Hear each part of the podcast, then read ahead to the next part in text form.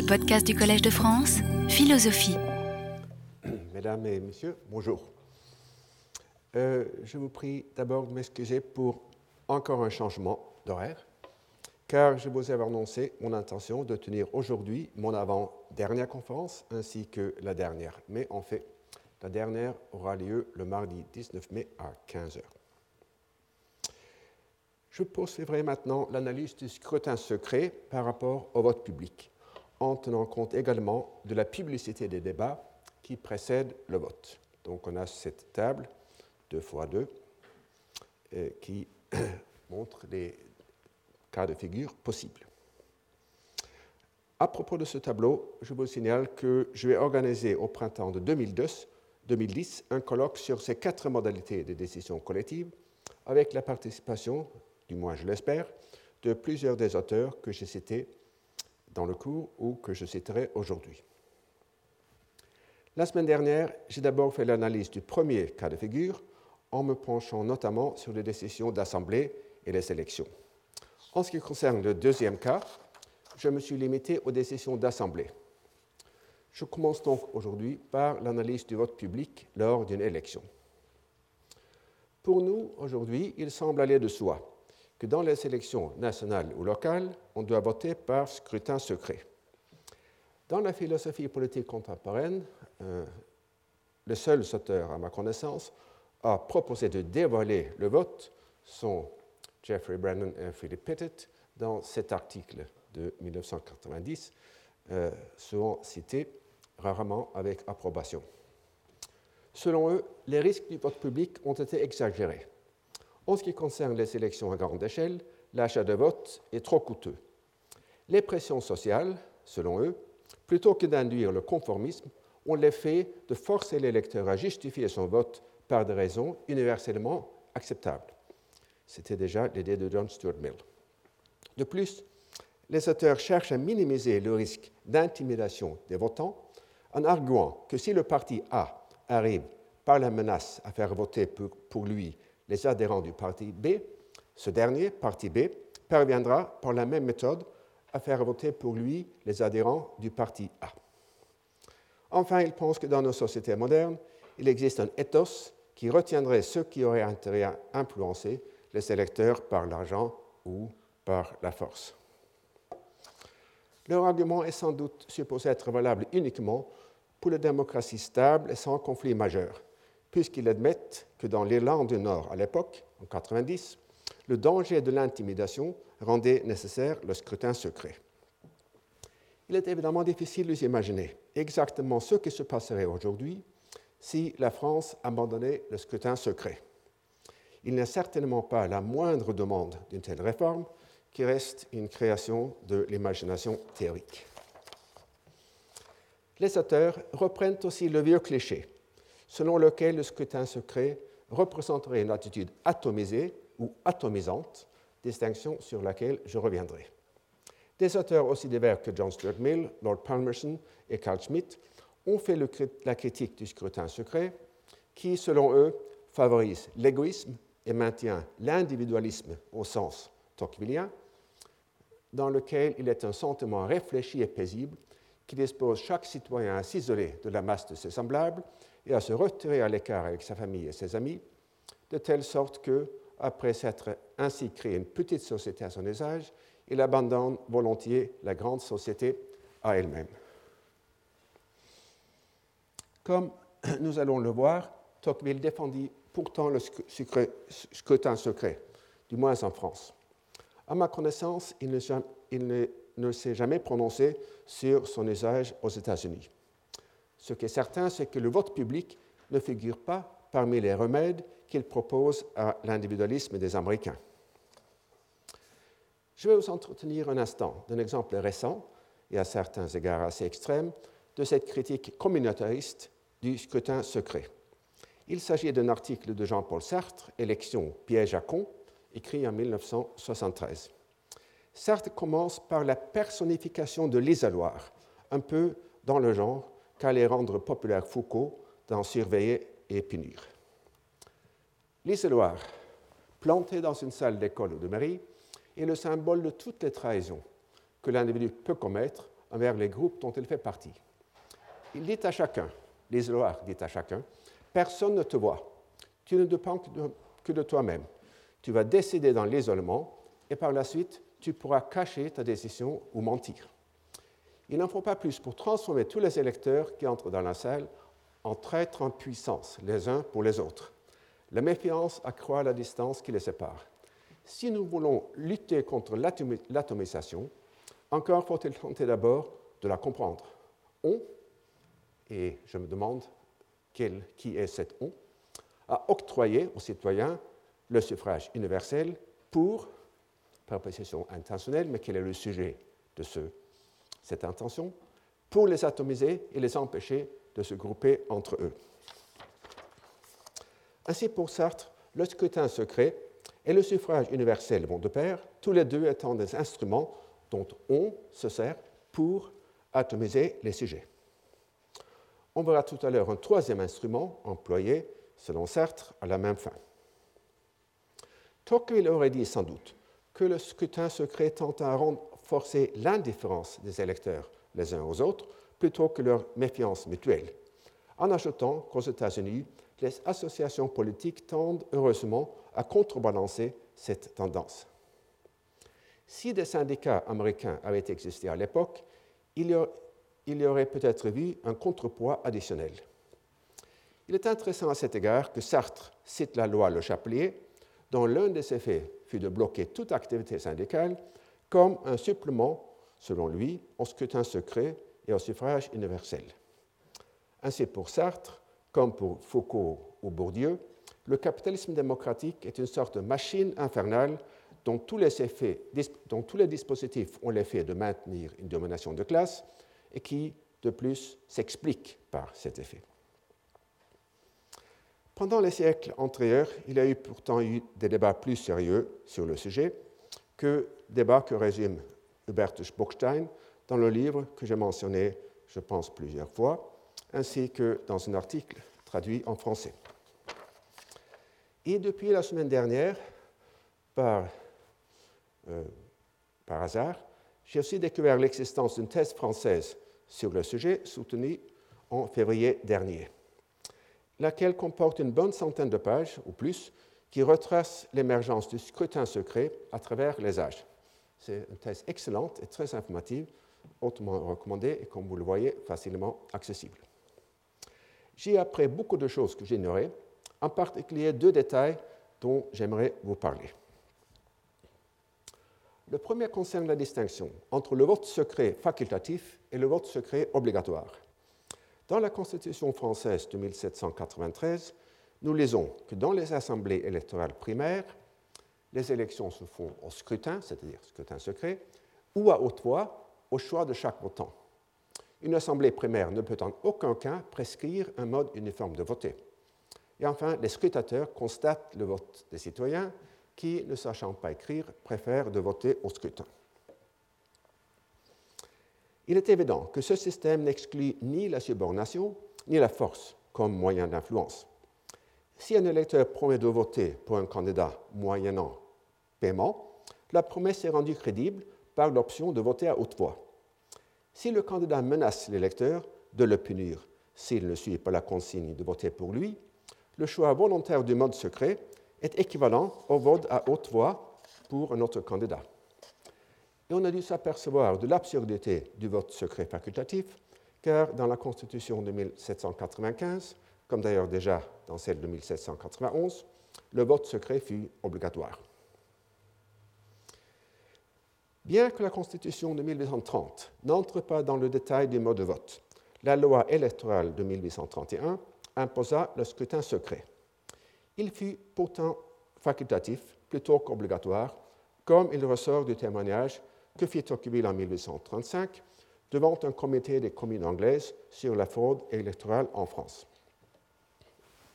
On lui posa donc la question les précautions furent-elles suffisantes en la pratique pour garantir le secret du vote réponse de Tocqueville il est généralement admis en France que toute personne qui désire de voter en secret peut le faire, mais je crois aussi que l'expérience a démontré qu'en dépit des précautions, celui qui veut donner de la publicité à sa voix peut toujours le faire. Par quel moyen Le moyen le plus efficace est de tirer avantage de ce que la loi lui permet de demander à un autre électeur d'écrire son nom à sa place. Ne croyez-vous pas que si l'on avait acheté autant d'importance en France à protéger l'électeur contre l'influence des autres électeurs que le protéger contre l'influence du président et du gouvernement, on aurait pu prendre des précautions qui auraient rendu impossible que les autres électeurs connaissent ce vote. En France, répond Tocqueville, la seule partie dont l'influence cause de l'inquiétude est celle du gouvernement. On s'est surtout efforcé de pouvoir se cacher aux yeux du gouvernement, et une fois atteint ce but, l'objet de la loi a été effectué. À l'époque de Tocqueville, l'influence du gouvernement fut sans doute plus à craindre que l'influence des particuliers. Mais l'émergence de partis politiques, bien pourvus d'argent aussi bien que d'agents, a changé cette situation de fond en comble. À quelques expressions près, on s'efforce maintenant, dans la démocratie moderne, de rendre impossible toute communication crédible de l'électeur du sens de son vote. Parmi les exceptions, on peut citer le Sénégal et le Liban, où aucune précaution n'est prise pour empêcher le vote acheté ou extrait de force. L'idée d'un vote secret facultatif peut aussi se comprendre d'une manière différente. Dans les règlements des assemblées ou des organisations, on lit souvent que le vote se fait à main levée ou par assis élevé, sauf si des membres demandent un scrutin secret. Selon les petites recherches que j'ai faites sur l'Internet, il semble que le plus souvent, la proportion requise pour adopter le secret varie entre un cinquième et un tiers. Parfois, la demande d'un seul membre suffit, et dans des cas très rares, il faut la majorité des membres. Autant que j'ai pu le vérifier, le constat de la proportion requise ne requiert pas lui-même un vote, mais simplement la présentation d'une liste de signatures. Et comme on va le voir tout à l'heure, cette liste elle-même n'est pas forcément rendue publique. On peut se poser la question de la raison d'être de l'option de demander un vote secret. Il faut croire que le plus souvent, cette option n'est demandée que lorsque la question sur laquelle on va voter est délicate ou controversée. Il faut penser également, mais c'est moins certain, que ceux qui font cette demande révèlent par ce fait même leur attitude sur la question. Prenons l'exemple d'un syndicat dont les membres doivent voter sur le résultat d'une négociation salariale. Ceux qui demandent un scrutin secret révèlent, d'une part, qu'ils sont prêts à voter pour l'accord, d'autre part, qu'ils craignent que dans un vote public, beaucoup d'autres n'aient pas le courage de le faire. Ajoutons que souvent l'employeur a aussi le droit, selon la loi, de demander le vote secret des employés.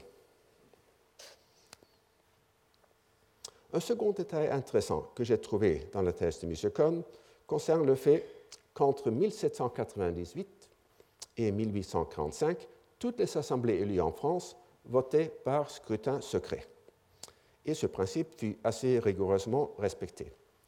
Ainsi, se référant en 1833, M. Cohn affirme que le vote continua à se dérouler en secret à la tribune à l'aide de boules, et si un député laissait intentionnellement voir la couleur de sa boule, le président pouvait faire recommencer le vote. Bon, je me demande ce qui se passait s'il le faisait, non intentionnellement.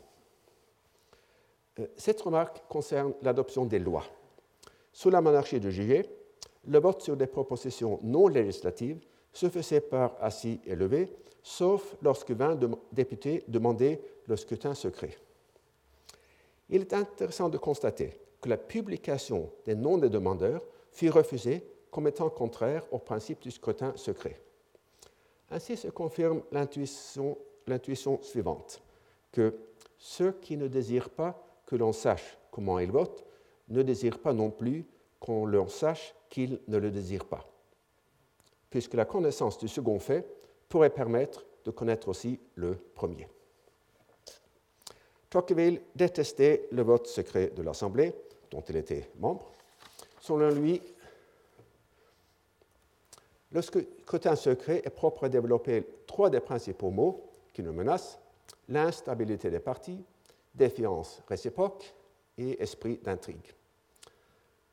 Et dans ses propres notes, il disait ce qu'il fallait répondre à un conservateur qui, dans notre intérêt, demanderait à nous soustraire à la contrainte du vote public. Si une assemblée politique préférait le régime secret, en alléguant la nécessité de se soustraire à l'inspection du chef de l'État, il ne faut pas s'y tromper, ce ne serait qu'un prétexte. Le vrai motif de cette conduite serait plutôt le désir de se soumettre à son influence sans trop s'exposer au blâme public. En comparant ce texte à celui cité tout à l'heure, on constate que tandis que Tocqueville justifia le vote secret dans les élections nationales par le risque d'une influence excessive du gouvernement sur les électeurs, il minimise le risque d'une influence de celui-ci sur les députés. Et dans ce cas précis, il eut sans doute raison. Or, nous avons vu dans un cours précédent que dans le régime parlementaire naissant de l'Angleterre au début du XVe siècle, ce risque, c'est-à-dire l'influence du gouvernement sur les députés, pouvait être grave.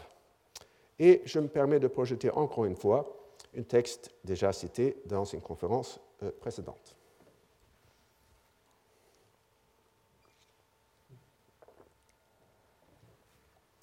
Le pouvoir du Parlement anglais était fondé, c'est-à-dire créé, Et nous allons maintenant assister aux premières discussions sur, ou plutôt contre, la publicité de ces débats.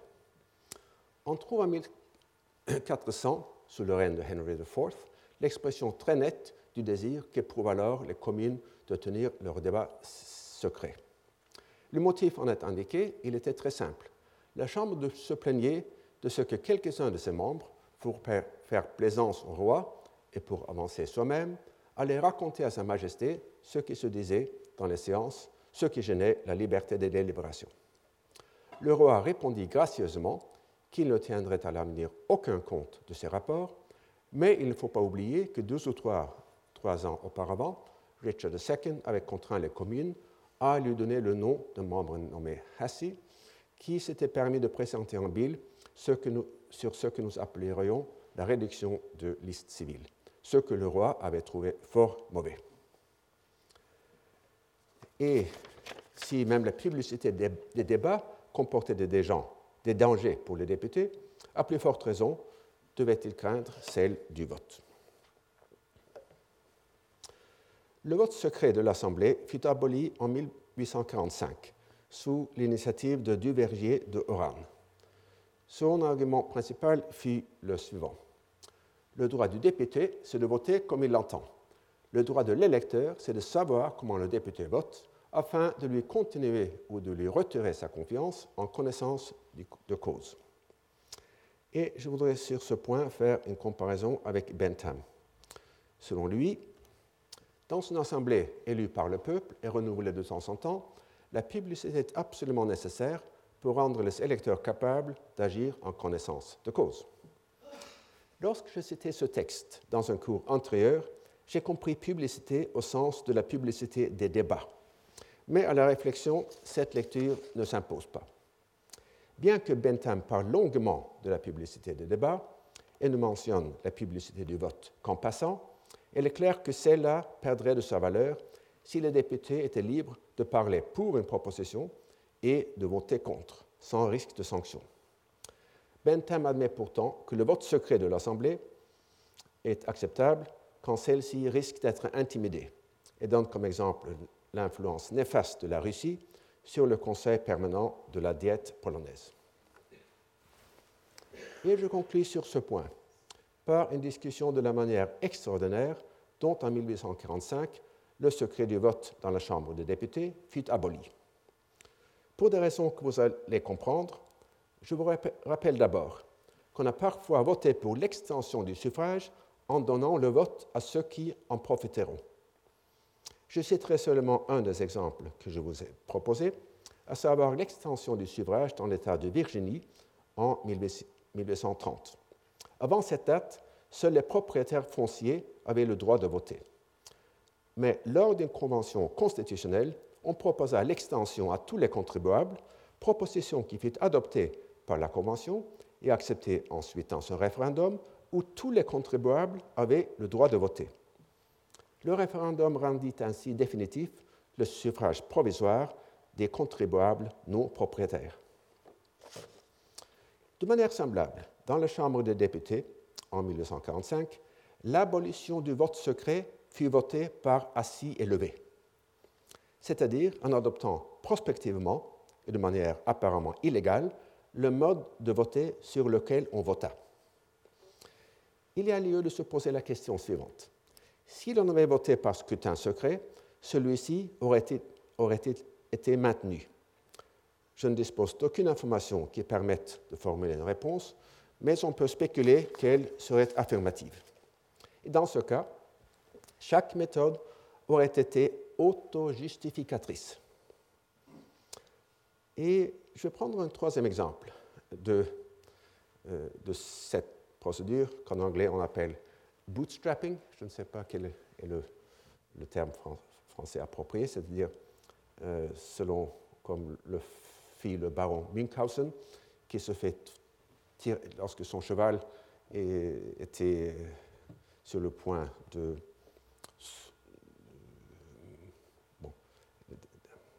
de, il était dans, un marais et il ne pouvait pas s'en sortir, donc il s'en est sorti en se tirant par les cheveux. C'est un peu, c'est l'exemple classique du bootstrapping. Donc, supposons que la Constitution affirme qu'on ne peut changer les clauses de la Constitution qu'à la majorité des trois quarts, y compris la cause qui affirme ce principe.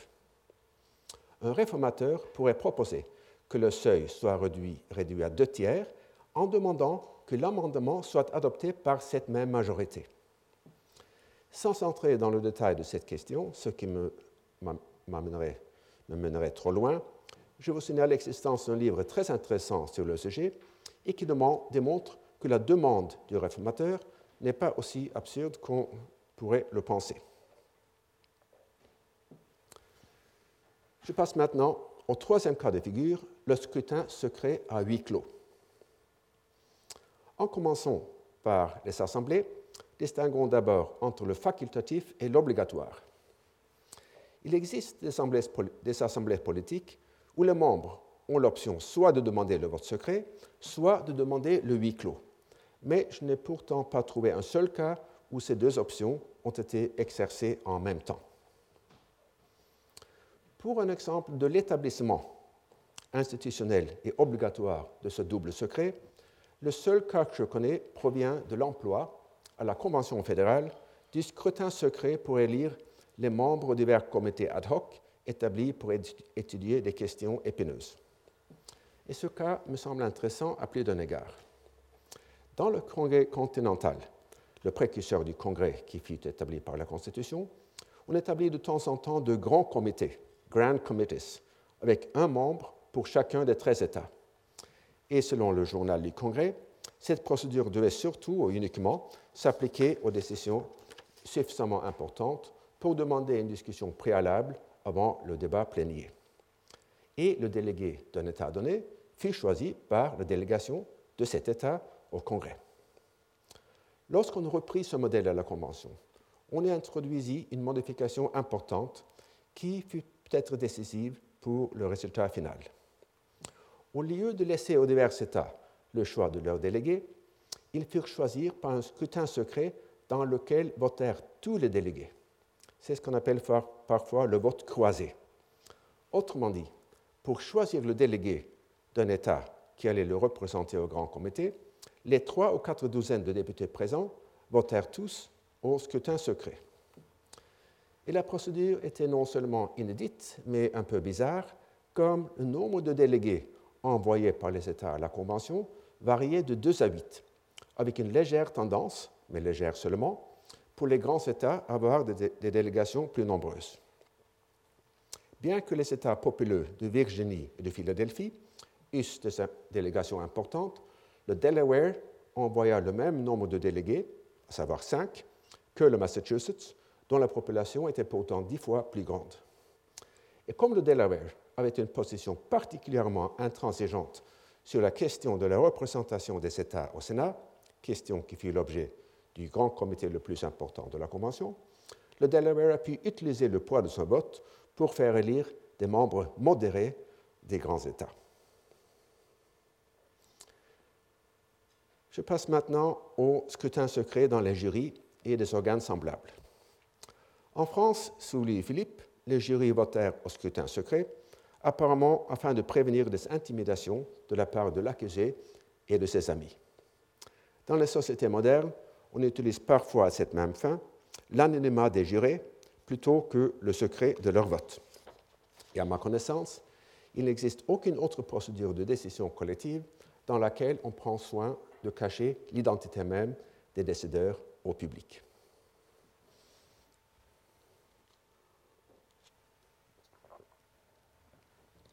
Dans les jurys modernes, on constate beaucoup de variations. En Belgique, la cour d'assises fonctionne ainsi. Dans un premier temps, les douze jurés et eux seuls se retirent pour délibérer, réfléchir et décider sur les questions posées relativement à la culpabilité de l'accusé et son étendue. Le verdict non motivé qui en découle, est pris à la majorité d'un scrutin secret. Si la majorité est simple, 7 sur 12, la culpabilité sera maintenue après délibération des trois magistrats qui renforceront la majorité ou l'inverseront en quel cas l'acquittement est prononcé pour le chef d'accusation visé. Et dans ce second temps, les jurés et les trois magistrats délibèrent ensemble sur la peine à prononcer à la majorité absolue par vote à main levée. Cette décision est motivée. Dans les cours d'assises euh, en France, le scrutin secret adopté pour chacune des questions, celle de la culpabilité et celle de la peine. J'ignore la raison de cette différence entre les deux pays, ainsi que la raison de la pratique belge du vote à main levée sur la peine. On peut faire observer que tandis que la question de la culpabilité est binaire, celle de la peine permet des gradations. Il est donc possible qu'il soit plus important de protéger les jurés contre le conformisme dans le cas binaire. Je voudrais vous signaler à ce propos une réforme possible. Comme je vous l'ai indiqué la semaine dernière, Bentham proposa que les votes assemblés soient à la fois simultanés et publics, afin que chaque député soit indépendant des autres députés, tout en restant responsable devant ceux qui l'ont élu. On dispose aujourd'hui de technologies qui rendraient possible, et même facile, l'adoption du même système dans les jurys. Puisqu'il n'a pas de public externe, la justification d'un tel système serait pourtant différente. Il faut croire, ou l'on peut spéculer, que la conscience que son vote sera connu par les autres jurés inciterait le juré individuel à prendre sa tâche plus au sérieux, en même temps que son ignorance du vote des autres membres le forcerait à penser pour lui-même plutôt que de suivre ce qui semble être la majorité. Dans les jurys anglo-saxons, le scrutin secret est parfois adopté spontanément par les jurés, mais à ma connaissance, il n'est obligatoire que dans l'État américain d'Oregon. Aux États-Unis, les cours militaires ont pourtant l'obligation de voter par scrutin secret. Et dans ce cas précis, la raison du secret est apparemment le désir de protéger les officiers cadets de pression venant de leurs supérieurs hiérarchiques. Et l'auteur de cet article, qui parle longuement des cours militaires, affirme aussi que les jurys ordinaires sont également très vulnérables à la formation de pression sociale, ce qui justifierait, selon lui, l'adoption du scrutin secret. Et ce travail confirme aussi l'idée que le scrutin secret réduit en effet la force du conformisme dans les décisions du jury. Mais d'autres chercheurs ont pourtant fait valoir que les jurés prennent leurs tâches moins au sérieux lorsqu'ils ne sont pas sous l'obligation de justifier leur vote. Dans les jurys scientifiques, le scrutin secret n'est pas rare. À l'Université de Columbia à New York, le jury a depuis longtemps la possibilité d'accorder la distinction à une thèse de doctorat, décision qui se fait au scrutin secret et à l'unanimité. Est-elle maintenant aussi une pratique très commune en France La norme informelle à Columbia, comme également dans certaines institutions françaises, est que la distinction ne doit être accordée qu'aux 10 qu'à 10% des thèses seulement. Il y a pourtant cette différence qu'aux États-Unis, la non-obtention de la distinction ne constitue pas un obstacle à la carrière de doctorant, tandis qu'en France, ne pas obtenir les félicitations du jury à l'unanimité est vu comme un événement fatal. Bien que le secret soit supposé permettre des dissensions, celles-ci sont pourtant rares, m'a confirmé que c'est plutôt, euh, faut plutôt que 10% euh, avec euh, la félicitation du jury à l'unanimité, c'est plutôt 10% qui n'obtiennent pas cette recommandation. Je vous signale d'ailleurs qu'à l'Université de Namur, le vote secret des jurys universitaires est facultatif, ce qui tend bien sûr à en, enlever le secret. D'ailleurs, il faut croire que lors d'un vote tenu après une longue discussion, chacun saura qui a voté contre la distinction, tandis qu'il n'en est pas de même, semble-t-il, dans les jurys ordinaires. Il est difficile de résumer ou de tirer des conclusions fermes de ces observations et analyses un peu décousues. En ce qui concerne l'impact du mode de vote sur la qualité de la décision, il n'existe à ma connaissance aucune analyse empirique. Il doit y avoir un effet d'interaction fort entre le mode de vote d'une part et la majorité requise le nombre de membres de jury d'autre part, interaction qui rend difficile dans la pratique d'isoler l'effet du mode de vote. On a essayé de le faire, bien sûr, pas des études statistiques, mais les données empiriques sur lesquelles on se base sont assez peu fiables, puisque, comme je vous l'ai signalé dans un cours intérieur, la loi interdit l'observation des délibérations de vrais jurys à leur insu. Il s'agit soit de réponses à des questionnaires, soit à des simulations de jury. On n'a pas, par exemple, l'équivalent pour les jurys des enregistrements des délibérations de l'Open Market Committee du Federal Reserve Board, dont je vous ai parlé il y a quelque temps. De plus, il n'existe aucun indice opératoire qui permette de déterminer la qualité des décisions, c'est-à-dire la variable dépendante. Dans le cas des jurys judiciaires, il y a le plus souvent une vérité objective par rapport à laquelle on pourrait en principe évaluer la qualité de la décision. Est-ce que les coupables sont souvent acquittés? Est-ce que les innocents sont souvent euh, condamnés? Mais dans la pratique, il n'y a pas de super jury qui puisse établir cette vérité. Et en ce qui concerne les jurys scientifiques, certains contesteraient, du moins pour les disciplines moins dures, l'existence même de critères de qualité objectifs. En passant maintenant au quatrième cas de figure, le huis clos combiné avec le vote public, je vous rappelle d'abord la nécessité de distinguer la publicité de la décision elle-même, celle du nombre de votes pour et contre, et celle de l'identité des votants. Dans les jurys, lorsque la décision ne requiert pas l'unanimité, il semble que le nombre de votes pour ou contre ne soit pas toujours rendu public lors de l'annonce du verdict. En Angleterre, par exemple, les nombres sont publiés lorsque l'accusé est condamné, mais non pas quand il est acquitté. Même quand les nombres sont rendus publics et que le vote du jury s'est fait par vote public, les noms des jurés qui votèrent dans un sens ou dans un autre ne sont jamais révélés. Et souvent, il est interdit aux jurés de révéler comment eux-mêmes ou d'autres jurés ont voté. De manière tout à fait générale, quand le public sait qu'une décision prise à huis clos n'a reçu qu'une faible majorité, il peut apparaître comme moins légitime et plus contestable. C'est sans doute la raison principale pour laquelle les votes à la Convention fédérale ne furent rendus publics qu'avec un délai de 30 ans. Et ce secret exclut évidemment aussi que les noms des votants soient connus. La pratique des banques centrales, exemple sur lequel je vais me pencher un instant, varie beaucoup à cet égard. D'une part, aucun conseil d'une banque centrale ne prend ses décisions au scrutin secret. Euh, d'autre part, les décisions de la, banque, de la banque, par exemple baisser le taux d'intérêt, sont toujours rendues publiques. Cela laisse donc aux banques les choix suivants. Vont-ils arriver à la décision avec ou sans un vote formel? Quand il y a un vote formel, faut-il publier ou non le nombre de ceux qui votent pour ou contre Et si ce nombre est publié, faut-il identifier aussi les membres individuels qui ont voté dans un sens ou dans un autre euh, Dans une étude, euh,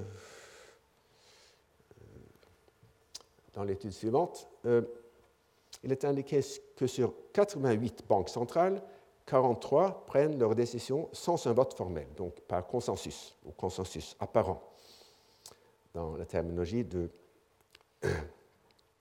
dont je vous Philippe Urfaleno. Parmi les banques qui votent formellement, la Banque centrale européenne ne rend public ni le nombre de votes ni l'identité des votants. Cinq banques seulement, dont celles des États-Unis et de la Grande-Bretagne, rendent publics les votes individuels des membres, tandis que cinq autres ont adopté la publication anonyme du nombre de votants pour et contre. Donc on indique la majorité, 7 contre 3 par exemple, sans donner les noms. Dans la communauté européenne, il existe maintenant un vif débat pour savoir si l'on doit rendre la Banque centrale européenne plus transparente, soit en publiant les votes individuels des membres, soit en publiant le nombre de votants pour et contre sans les nommer. Et en faveur de cette dernière solution, la solution anonyme, on peut citer notamment ce petit livre qui vient de sortir, car selon ces auteurs, l'opacité d'une banque centrale favorise l'incertitude des marchés. De manière générale, ils pensent que la publication des votes individuels est désirable, non seulement pour réduire l'incertitude, mais également afin de pouvoir tenir les membres du conseil de la banque responsables de leurs décisions. Mais dans le cas particulier de la Banque centrale d'une union monétaire, ils pensent pourtant que cette politique comporterait un trop grand risque de pression politique. Ils s'imaginent par exemple que si le gouverneur de la Banque de France, qui fait membre du Conseil de la Banque européenne, votait en pleine période de récession pour une hausse du taux de refinancement, le gouvernement français pourrait ne pas le réengager, possibilité qui pourrait bien sûr influer sur ses actions. Mais les auteurs pensent néanmoins que la publication anonyme de la distribution des votes, ce que demande d'ailleurs depuis longtemps le Parlement européen, serait bénéfique. Contre la proposition, on peut citer un article, c'était un discours, je pense, d'Otmar Issing, membre du Conseil exécutif de la Banque centrale européenne, sur la communication et la transparence et les banques centrales. Selon lui, la publication sous l'anonymat des votes ne serait qu'une solution intérible et instable. Cette objection ne s'applique pas au cas des jurys qui pratiquent ce système, car, à la différence des gouverneurs de banque centrale, les jurés n'ont pas d'interaction continue et prolongée entre eux. Mais dans le cas de la banque, on peut anticiper que les rumeurs et les spéculations concernant l'identité de ceux qui ont voté pour ou contre telle ou telle proposition finiraient par subvertir le processus et forcer soit le retour au système actuel, donc sans aucune publicité, soit euh, la publication des votes individuels.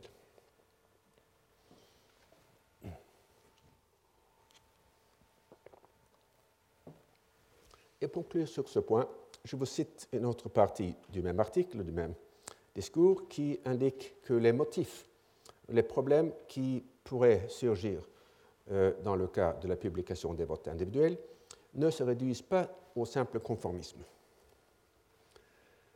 Peut-on supposer que le comportement de vote d'un individu va toujours être entièrement indépendant de l'influence que peut avoir le savoir qu'il sera ensuite publié?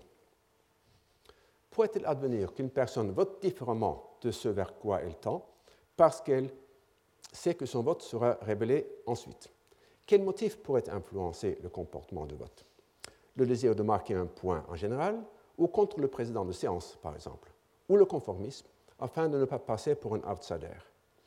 Si le président de séance est mis en minorité, la prochaine rencontre ne sera-t-elle pas étroitement surveillée parce qu'on anticipe que cela pourrait se produire à nouveau? Quel impact cela aurait-il sur le comportement de vote individuel? Je pourrais continuer, mais je voulais simplement, seulement écarter quelques-uns des attraits superficiels de point de vue souvent très naïf. Nous savons, grâce au principe d'Eisenberg, que même en physique, observer un objet peut altérer son comportement. Cette théorie ne devrait-elle pas s'appliquer d'autant plus au comportement humain? L'observation est correcte, mais elle n'est pas renforcée par cette euh, référence pseudo-scientifique à Heidenberg. Je passe maintenant à un sujet entièrement différent, celui de la majorité requise ou des nombres requis pour qu'une proposition soit adoptée. Et je vais distinguer les cas suivants. Les inframajorités, c'est-à-dire adoptées avec moins de 50%, les pluralités, c'est-à-dire euh, on choisit l'option qui a reçu le plus grand nombre de voix, les majorités simples euh, des votants, les majorités absolues, c'est-à-dire la majorité des membres qualifiés à voter, les majorités qualifiées, c'est-à-dire plus grandes que 50%, le veto et l'unanimité. Et je commence par les deux dernières catégories, puisqu'il n'est pas évident en quoi elles diffèrent l'une de l'autre. Il est clair que lorsqu'une décision doit être, prise à l'unanimité, chaque membre d'un groupe possède effectivement un veto. Or, l'inverse n'est pas vrai. Et pour le démontrer, je vais vous citer un texte déjà cité dans un cours précédent, l'article 5 de la Constitution des États-Unis. Le Congrès, quand les deux tiers des deux chambres l'estimeront nécessaire, proposera des amendements à la présente Constitution ou, sur la demande de législation des deux tiers des États, convoquera une convention pour en proposer. Dans l'un et l'autre cas, ces amendements seront valides à tous égards comme faisant partie intégrante de la présente Constitution lorsqu'ils auront été ratifiés par les législatures des trois quarts des États ou par des conventions dans les trois quarts d'entre eux, selon que l'un et l'autre mode de ratification aura été proposé par le Congrès. Sous réserve que nul amendement qui serait adopté avant l'année 1808 ne puisse en aucune façon affecter la première et la quatrième clause de la neuvième section de l'article 1er, c'est une référence euh, cachée à l'esclavage, et qu'aucun État ne soit, sans son consentement, privé de l'égalité de suffrage au Sénat. Et comme on peut le constater, cet article donne donc à chaque État un veto sur sa représentation au Sénat. Or, pour réduire la représentation d'un État au Sénat, il suffit que, d'une part, celui-ci y consente et que, d'autre part, les autres clauses exigeant des majorités de deux tiers et de trois quarts soient satisfaites. Aujourd'hui, avec le nombre d'États égal à 50, on pourrait donc prendre cette décision par le vote de 38 États. Le concours de tous les États n'est pas requis. Ce cas offre donc deux particularités. D'une part, le veto ne concerne qu'une décision précise. Il existe aussi le veto tous azimuts, qui donne à un acteur politique le droit de bloquer un projet dans quel domaine que ce soit. D'autre part, à propos d'une décision précise, le veto n'est accordé qu'à l'acteur directement concerné, tandis que dans d'autres cas, n'importe quel acteur peut bloquer la décision. On peut ainsi distinguer les cas suivants. Donc, d'une part, on distingue euh, selon l'agent euh, du veto, et d'autre part selon l'objet du veto. Et euh, je vais donc parcourir encore une fois cette table. Je viens d'offrir un exemple, la Constitution américaine, du premier cas. Pour le second, on trouve des exemples dans les articles de confédération qui réglèrent les rapports entre les 13 États américains avant l'adoption de la Constitution euh, en 1788. Et vous en trouverez le texte et une analyse très fine dans cet ouvrage classique. Dans un certain nombre de domaines, le Congrès continental, comme s'appelait l'Assemblée de la Confédération, pouvait prendre certaines décisions à la majorité de 9 États sur 13, c'était le cas, par exemple, pour l'adhésion d'un nouvel État à l'Union. Dans les affaires mineures, on décida à la majorité absolue 7 États sur 13. Or, concernant l'amendement des articles eux-mêmes, chaque État avait le droit de veto. Même quand l'inefficacité du Congrès devenait évidente, il a toujours un, État pour s'opposer à une réforme jugée contraire à son intérêt. Et le coupable était très souvent l'État minuscule du Rhode Island, dont je vous reparlerai dans un instant. On peut également considérer que les décisions qui, dans l'Union européenne, euh, on peut les décisions qui, dans l'Union européenne, doivent être prises à l'unanimité. Bien que le champ de l'unanimité se rétrécisse constamment avec l'augmentation du nombre d'États membres, certaines décisions clés en matière d'impôts de politique sociale, de défense et de politique étrangère y restent encore soumis. soumises. De manière cruciale, la mise en œuvre du traité de Lisbonne requiert la ratification de chaque État membre. À la suite du rejet par référendum du traité en Irlande, certains observateurs pensent maintenant que les seules options possibles sont un vote positif dans un deuxième référendum ou la sortie de l'Irlande de l'Union. Et si tel est effectivement le cas, on doit en conclure que la règle de l'unanimité est devenue lettre morte. L'obstructionnisme notoire de l'État de Rhode Island dans la Confédération américaine présente un cas analogue. Bien que la décision de faire adopter la Constitution de Philadelphie lors de sa ratification par 11 États fut une violation, flagrante des articles de la Confédération, Rhode Island finit par s'y plier.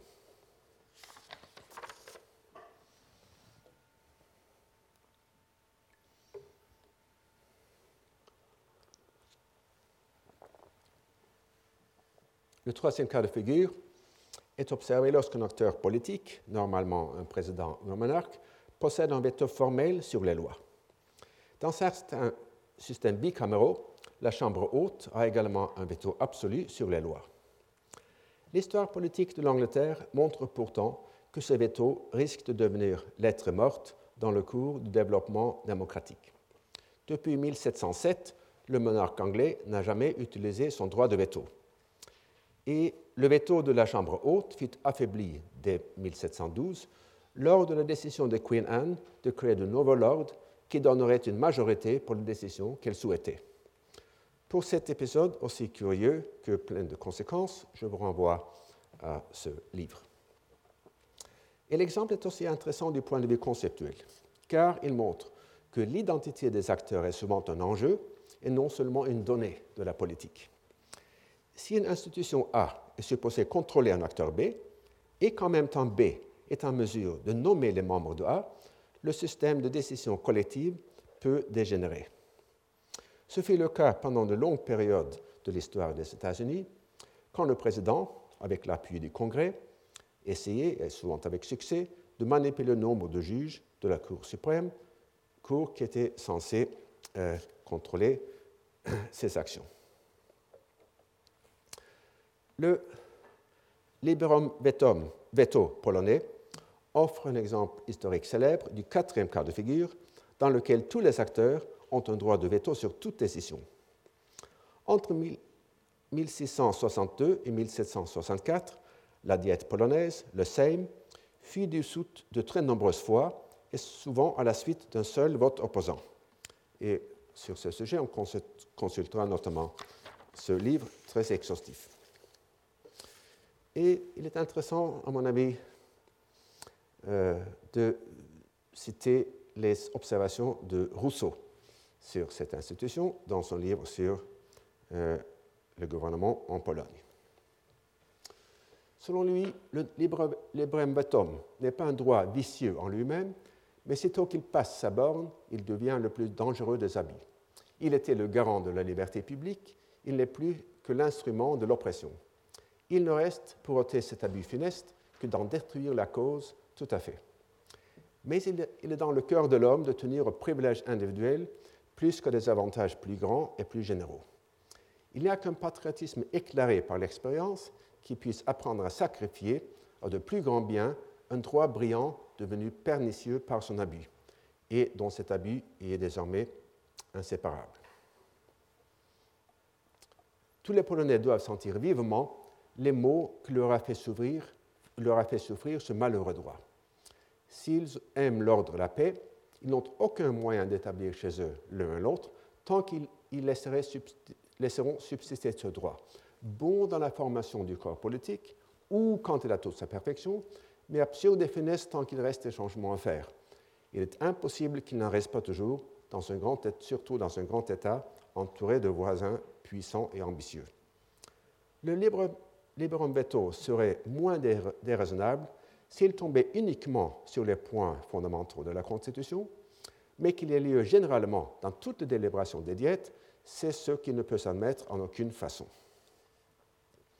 Ainsi Rousseau, en essayant de circonscrire les limites du champ de l'unanimité, le fait selon deux dimensions distinctes. Premièrement, il ne faut exiger l'unanimité que sur les points fondamentaux de la Constitution comme d'ailleurs à la Confédération américaine. Deuxièmement, on doit réserver ce principe au stade fondateur de la société et à son état final quand elle aura trouvé sa perfection. Mais comme souvent chez Rousseau, ceci est à la fois très suggestif et très vague, frôlant la contradiction. Ainsi, le processus de perfectionner la Constitution semble être à la fois soumis à l'unanimité et y fournir une exception. Il est également intéressant, ou du moins amusant, de voir le remède que propose Rousseau à ce système. Si donc, dans une résolution presque unanime, un seul opposant conservait le droit de l'annuler, je voudrais qu'il répondît de son opposition sur sa tête, non seulement à ses constituants dans la diétine post-commerciale, mais ensuite à toute la nation dont il a fait le malheur.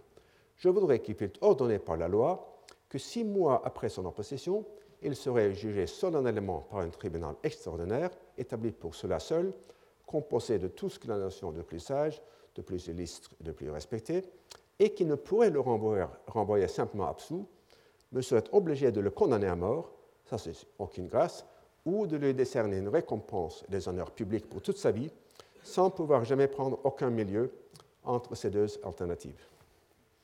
Je ne suis pas un spécialiste de Rousseau, mais je demande s'il avait dans l'esprit euh, le euh, procès de Socrate, euh, où les jurés avaient en effet un choix binaire semblable. Mais Rousseau ne nous explique pas ce qu'il conviendrait à faire si sur les centaines de députés présents, il avait deux opposants, ou cinq, ou dix. Je reviens maintenant à l'opposé extrême à l'échelle de vote, euh, au vote inframajoritaire. Dans ce cas de figure, une minorité peut faire adopter une décision qui est contraire à la préférence de la majorité. Tandis que les minorités ont souvent le pouvoir négatif de bloquer une décision, comme on va le voir, le pouvoir positif d'imposer sa volonté est sans doute moins fréquent. Il semble que cette idée d'inframajorité ait été euh, conceptualisée pour la première fois dans cet article. Et dans les exemples qu'il cite, les décisions inframajoritaires sont surtout d'ordre procédural.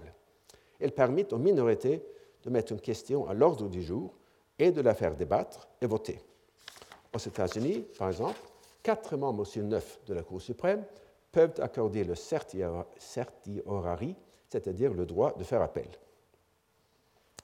Dans ce cours, j'ai cité de temps en temps les décisions collectives observées dans les sociétés animales.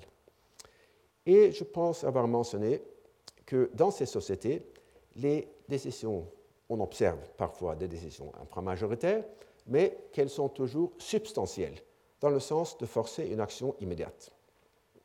Il semble en effet que dans les populations d'animaux exposés aux prédateurs, une minorité agissante puisse déclencher, déclencher une décision collective. Si l'on avait un moyen de mesurer et de comparer l'intensité de préférence, l'intensité de, préférence de différents individus, on pourrait adopter des procédures qui s'apparenteraient au, au vote inframajoritaire. Supposons par exemple que 40% des citoyens profiteraient beaucoup d'un certain projet et, que les 60% majoritaires en seraient légèrement incommodés. Dans ce cas, la minorité devrait l'emporter, non pas du fait qu'elles sont minoritaires, mais puisqu'il est en un sens majoritaire quand on calcule le bien-être plutôt que de compter les voix. Et on peut se demander si ce n'est pas en effet ce qui se passe dans les sociétés animales dont je viens de parler, ou plus pertinemment, lors du vote par cri et hurlement à Sparte. Dans un cas donné, à Sparte, on pourrait imaginer que dans le choix entre deux candidats, le volume sonore plus grand produit par l'un d'entre eux provient d'une minorité de votants qui se servent de leur puissance vocale pour exprimer une préférence plus intense. Tout cela, bien sûr, reste très spéculatif. Il est plus important de souligner que dans les sociétés modernes, on ne trouve aucune procédure qui, de manière directe ou indirecte, permette à la minorité de l'emporter dans une décision qui soit à la fois substantielle et positive. Il serait impensable, par exemple, de donner le droit à une minorité du Parlement de déclarer un état d'urgence. Mais dans les sociétés animales, par contre, il semble que quelque chose d'analogues se produisent. Le vote à la pluralité s'apparente au vote inframajoritaire en ce sens que l'option ou le candidat qui sort gagnant peut avoir moins de 50% des votes. Or, tandis que le vote inframajoritaire s'exerce seulement dans les choix binaires, l'intérêt théorique du vote à la pluralité apparaît seulement lorsqu'il y a plus de deux options.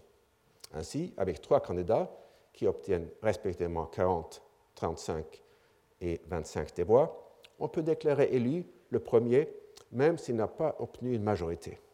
On peut aussi, bien sûr, passer à un second tour pour choisir parmi les deux premiers, mais je vais supposer que tel n'est pas le cas.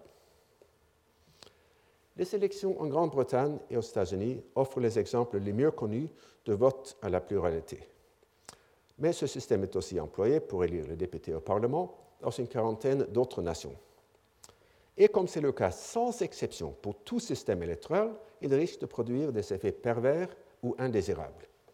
Il est arrivé, par exemple, que le candidat élu ait eu moins d'un tiers des voix.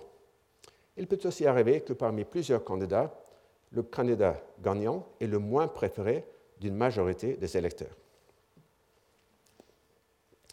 En passant au vote à la majorité simple et à la majorité absolue, il convient d'introduire d'abord trois idées que je négligeais jusqu'à maintenant, à savoir celle du quorum, des abstentions et des votes nuls.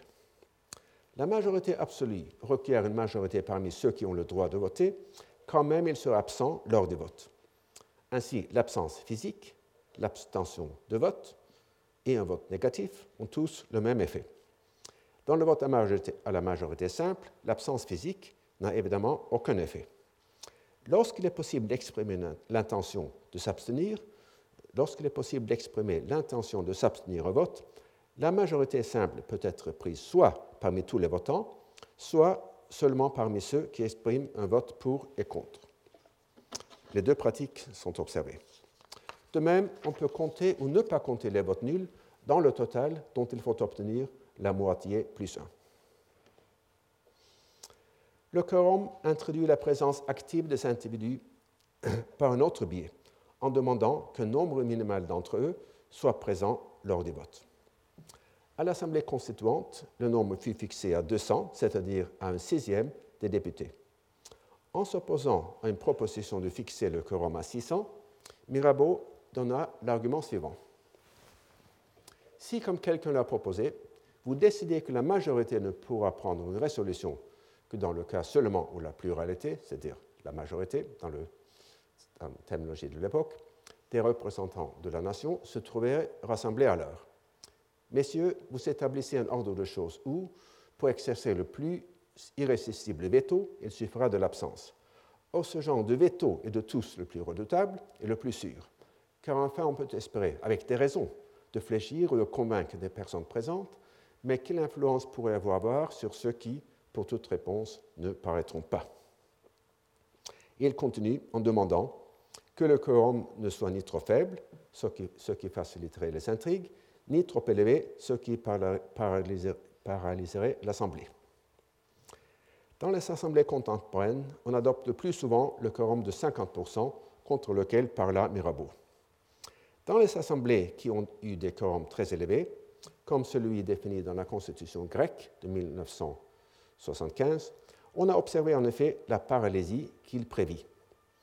En ce qui concerne les quorums trop faibles, je vous signale un article qui prétend démontrer que ce problème est moins grave que celui des quorums très élevés. Avant de terminer sur un exemple qui souligne l'importance des règles de quorum, je voudrais ajouter que Mirabeau lui-même s'abstint stratégiquement de l'Assemblée la nuit du 4 août 1789, non pas pour influer sur le résultat, mais selon l'éditeur de cette œuvre complète, parce qu'ils connaissaient le dessin des moteurs de la séance du 4 août, parce qu'ils considéraient leur projet comme impolitique et périlleux, parce qu'ils prévoyaient l'entraînement qui suivrait un premier pas, parce que dans cette circonstance, comme dans plusieurs autres, certains d'échouer, s'il essayait de ralentir un élan désordonné, il ne voulait pas compromettre sa popularité par les inutiles efforts d'une résistance impuissante. Donc, il ne voulait pas y aller pour offrir des raisons, pour, convaincre ou fléchir les autres. Et donc je conclus sur un exemple assez bizarre, récent, euh, qui s'est passé aux États-Unis. L'exemple advint en 2003, lorsque la Chambre des représentants du Texas allait voter sur un projet de redécoupage électoral qui aurait favorisé les républicains dans cet État. Les démocrates de la Chambre, certains d'une défaite si le quorum était atteint, choisirent de ne pas siéger à la Chambre ce jour-là et au lieu de cela de partir en avion pour l'Oklahoma, empêchant le projet d'être adopté du fait d'une absence de quorum. Les corps législatifs ont souvent des règles pour décourager l'empêchement du quorum. Dans beaucoup de corps législatifs américains, comme le Sénat des États-Unis et la Chambre des représentants, si le quorum n'est pas atteint, les représentants peuvent être convoqués, ce qui entraînerait l'arrestation des membres absents pour les amener dans la Chambre. Ce fut la raison pour laquelle les démocrates assassins, killer Democrats, partirent pour l'Oklahoma, qui est hors de la juridiction du droit texan. Les assassins démocrates tuèrent effectivement la loi en restant assez longtemps en Oklahoma pour que la législation expire. Il est évident que le redécoupage électoral proposé par les républicains fut une manipulation tactique, à laquelle répondirent donc les démocrates par une contre-manipulation.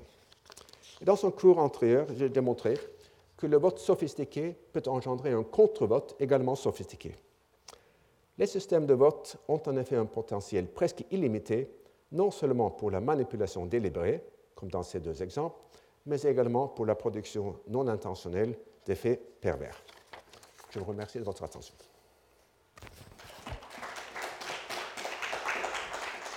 Retrouvez tous les podcasts du Collège de France sur www.collège-de-france.fr.